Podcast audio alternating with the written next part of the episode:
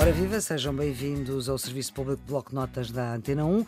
Esta tarde vamos falar de Fisicoquímica, temos exame de segunda época, dia 1 de setembro. Estamos com o professor Adeline Galvão, ele é doutorado em Química, é professor do Instituto Superior Técnico e investiga no Centro de Química Estrutural, precisamente do Técnico.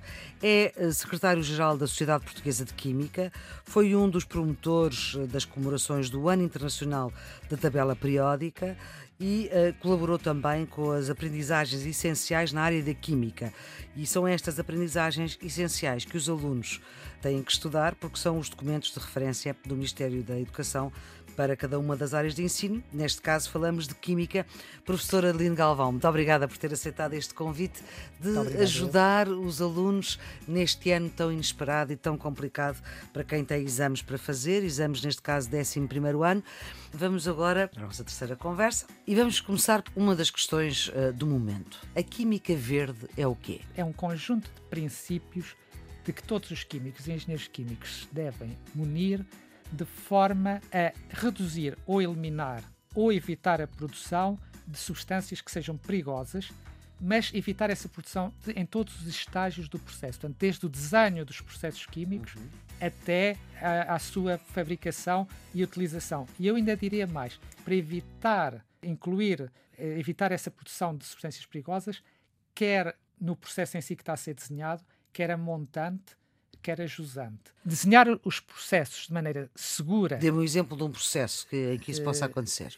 Mesmo Até antes? Antes e depois. e depois. Mesmo as matérias-primas que eu escolho, mesmo que não sejam perigosas, se o processo de produção dessas matérias-primas for perigoso, eu devo tentar evitá-las. E a jusante, se a eliminação e tratamento dos resíduos em fim de vida for perigoso, também devo evitar produzi-las. Ter um processo seguro, intrinsecamente seguro, que não usa substâncias nocivas nem para o ambiente, nem para a sociedade, nem sejam perigosas, mas que também não use substâncias que na sua produção, já elas próprias, foi uma produção perigosa, ou que produzam no fim de ciclo resíduos que eles próprios vão ser perigosos. Uhum. Portanto, é ter esse pensamento integrado uhum. do e agora... processo e do, e do antes. Ora bem, são 12 os princípios da química Sim. verde e, portanto, o professor vai apresentá-los e agora vamos Sim. perceber melhor uh, aquilo muito que acabou rapidamente, de dizer. Uh, prevenir resíduos. Essencial. Portanto, o nosso hum. processo não pode ter resíduos. Eu não posso ter que estar a gastar imenso dinheiro a tratar os resíduos que a fábrica produz. Tem que ser limpa. Portanto, preferencialmente, quer produzir paracetamol, o produto tem que ser paracetamol.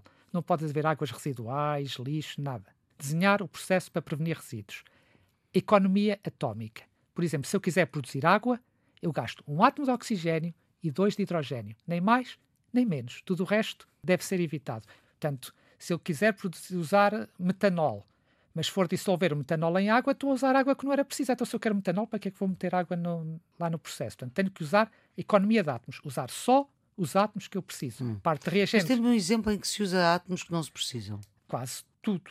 Ah, é? Portanto, se, por exemplo, se eu reagir gasolina com oxigênio, vou produzir dióxido de carbono, é um desperdício. É, o carro, eu, pois, sim. O carbono e os dois átomos de oxigênio estão-se a desperdiçar. Okay? Portanto, eu não posso ter produtos para além do produto que vou vender. Bem, então é quase tudo de facto, sim, já percebi, eh, sim. Portanto, se eu quero fazer paracetamol, não pode haver eh, resíduos de solvente etanol. Quando eu faço essa mistura, por exemplo, do anidrido acético com o aminofenol, eu não posso lá meter um solvente, porque depois o solvente vai parar ao rio se eu meter o solvente, tenho que o utilizar. Ele próprio tem que ser um reagente. Tem que ser uma uhum. matéria-prima. Portanto, é complicado, mas temos que. Isso é uma utopia, ok? Temos que caminhar para a Eu digo economia atómica, não digo Sim. 100%. É economizar. Desenhar, economizar átomos. Economizar átomos, não gastar átomos, átomos que não, não sejam precisos no produto final. Muito bem. Por isso é que às vezes dizem: eu não gasto um átomo de inteligência a pensar em qualquer Exatamente. coisa. Exatamente. Desenhar sínteses que não sejam perigosas. Portanto, que não usem compostos químicos perigosos, logo na, na própria fábrica independentemente do produto ser perigoso ou não. Desenhar produtos químicos benignos, ou seja, se eu tiver várias alternativas, não ir pelo mais barato. Se eu tiver um produto benigno e outro que não é benigno, é mais perigoso, mas um custa mais dinheiro, eu devo optar pelo menos perigoso. Portanto, orientar, uhum. convencer a sociedade que vale a pena investir algum. Dê lá um exemplo em que isso podia ser assim. Isso é um bocado mais complicado. Passa a cabeça. Não, Pronto, não, então mas não, vamos, mas vamos, vamos avançar. Avancemos. Uh, até porque pode ferir suscetibilidades. Pois, pois pode. Uh, usar solventes benignos ou não perigosos e, se preferência, eliminá-los. Portanto, a química tem Quais que... são os solventes benignos? Por exemplo, o etanol É já, já existe no vinho, portanto, hum. faz-me um grande mal se eu deitar etanol no Rio Tejo, um bocadinho de etanol. Sim. Mas faz mal se deitar hidrocarbonetos ou outra coisa qualquer. Portanto, tentar hum. usar os chamados solventes verdes. E aqui convém abrir um parêntese que a água não é um solvente verde, ou melhor, é um solvente verde, mas não é um solvente sustentável. Eu não posso incorporar em processos industriais solventes que são precisos para dar de beber à sociedade.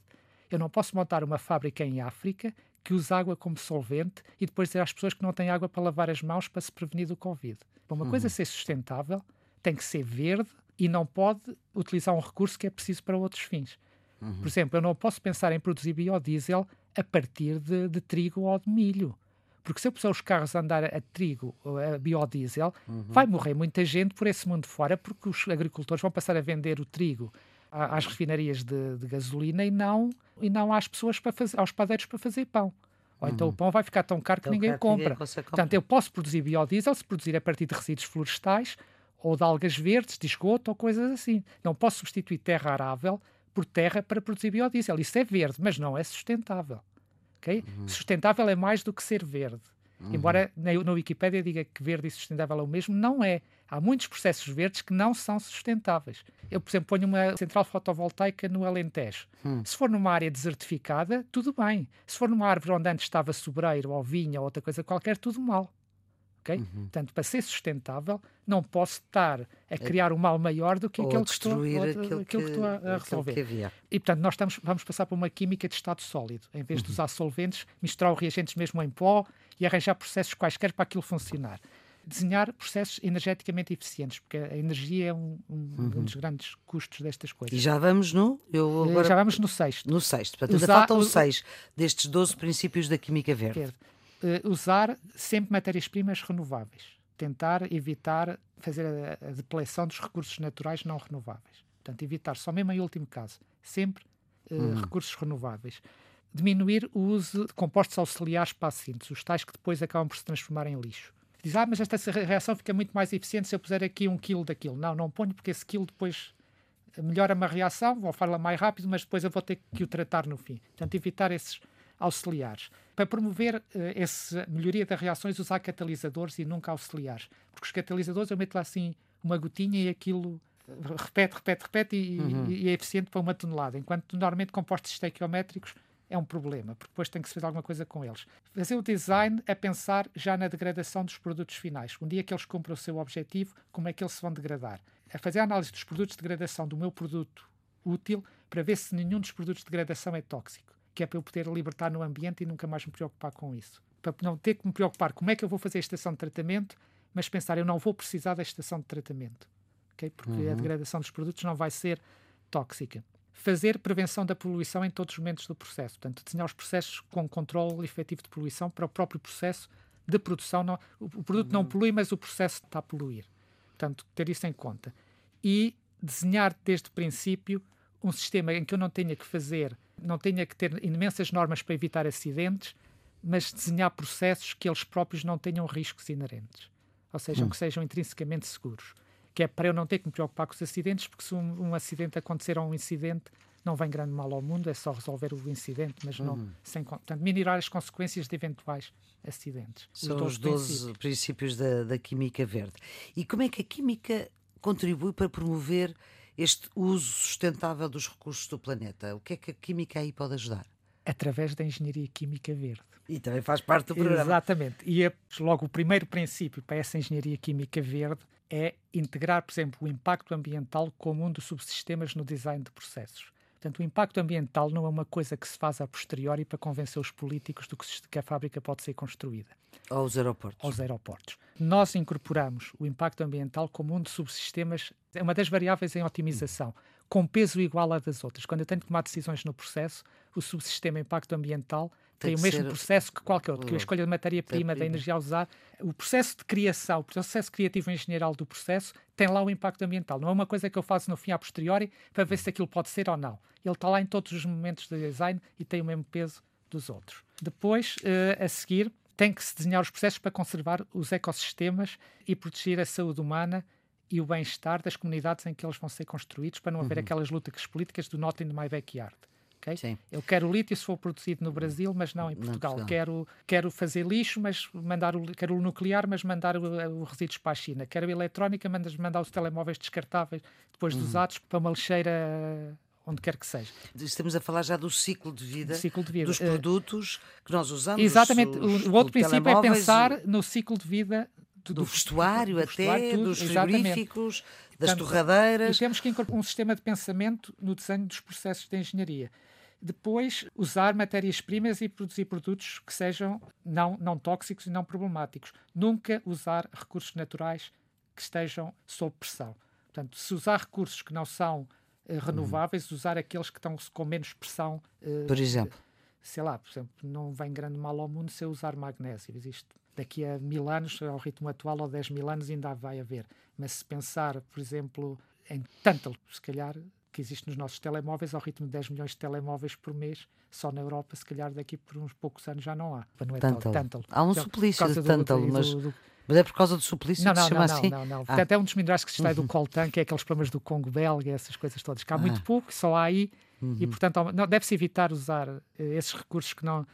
Portanto, se usar recursos que não são renováveis, que, que, pelo menos não estejam sob uhum. pressão e usar o mínimo possível fazer quase o modo de vida a prevenção de resíduos. Portanto, tentar que não haja resíduos. Lixo. Lixo, resíduos, Evitar lixo. subprodutos no, nos meus processos. Mas isso não é só, não é só as fábricas. É só as fábricas ou são também Não, não, as mas aqui estamos a falar dos processos. Como é que a engenharia verde vai... Exatamente. Sim. Depois, no design dos processos, ter em conta os constrangimentos geográficos locais, as aspirações e as culturas das populações que lá vivem. É muito importante para se poder ter toda a gente a puxar para o mesmo e ter as próprias populações a apoiar, eh, digamos, essas tecnologias.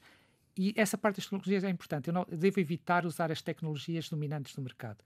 Devo apostar tudo na, na, inovação e na investigação, pensar fora da caixa. Eu tenho um processo, só porque já existe patenteado e aquilo está rodado, vou usar este processo e depois esse processo não é verde. Não.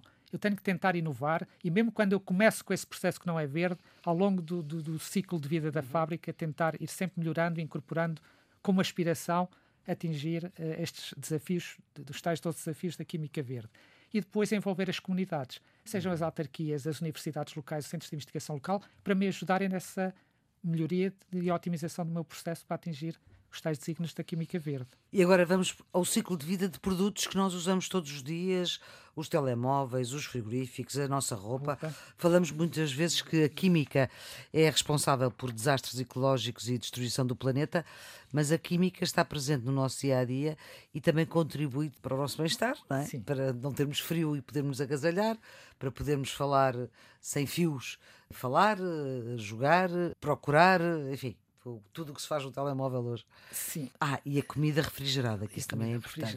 Pronto, Senão, e, e pronto, estar e, a ir e, o dos problemas é que a química normalmente não está muito bem vista na sociedade. É? As pessoas têm uma imagem má da química. E a razão que eu acho para isso, e tem sido uma das minhas lutas, pelo menos enquanto secretário-geral da Sociedade Portuguesa de Química, é que não houve, não houve apropriação por parte da sociedade de que a química é uma componente essencial daquilo que nós conseguimos nos últimos, nas últimas décadas, em matéria de saúde, de bem-estar, de manutenção da qualidade de vida, até da esperança de vida. Não houve essa apropriação por parte da hum. sociedade. Porque quando a sociedade faz a apropriação de uma dada coisa, como seja, por exemplo, o automóvel ou o uhum. avião, essa parte dos desastres começa a ser eh, aceito como um custo a pagar. Ninguém deixa de andar de carro porque viu um acidente no IC-19, ou uhum. ninguém deixa de ir de férias de avião porque houve uma notícia de que o ano passado caiu um avião yeah. da Malásia Airlines ou de outra empresa qualquer. Uhum. Portanto, normalmente as pessoas dizem, ah, paciência, eu quero manter a minha capacidade de viajar para qualquer sítio do mundo, tenho que avisar. Portanto, o avião foi incorporado uhum. como uma parte do nosso bem-estar e da nossa qualidade de vida.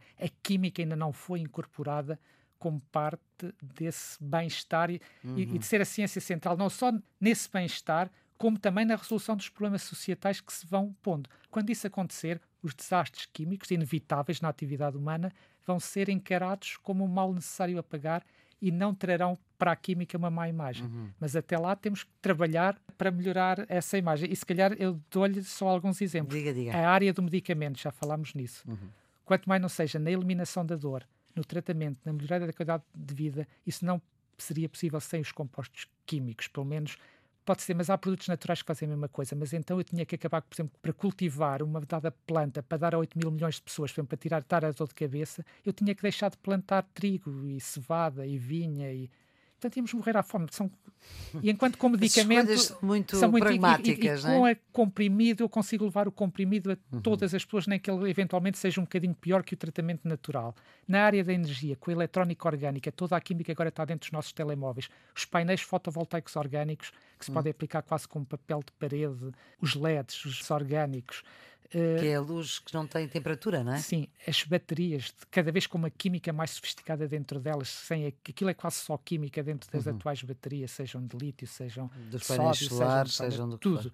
Na área da poluição, o desafio da água potável. Mas ainda não, é caro.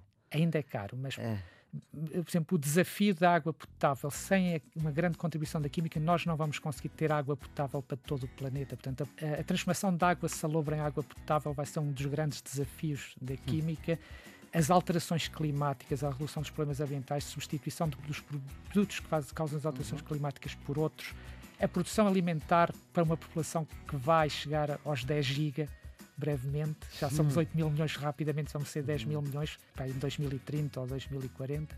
Vai ser preciso produzir alimentos para essa gente toda. E essa tal coisa que já falámos dos fertilizantes vai ter que continuar a ser usada e tem que ser baseada na química. Na química e na química limpa, limpa verde. Verde, exatamente. Verde. Professor Adelino Galvão, muito obrigada pelo seu contributo desta ajuda para os alunos que, eh, de Físico-Química que têm exame no dia 1 de setembro, exame de segunda época. O Serviço Público Bloco Notas, estes eh, episódios estão sempre uh, disponíveis em algumas das coisas que nós falámos aqui, portanto, estão disponíveis em todas as plataformas, nos nossos telemóveis, nos nossos computadores, estão em podcast, no iTunes, no RTP Play, no, no portal RTP Ensina. A produção editorial desta nossa conversa foi de Ana Fernandes, os cuidados técnicos de Jorge Almeida. Nós voltamos amanhã com outra conversa sobre os temas que vão em exame neste ano uh, inesperado, este ano letivo 2019-2020. Até amanhã.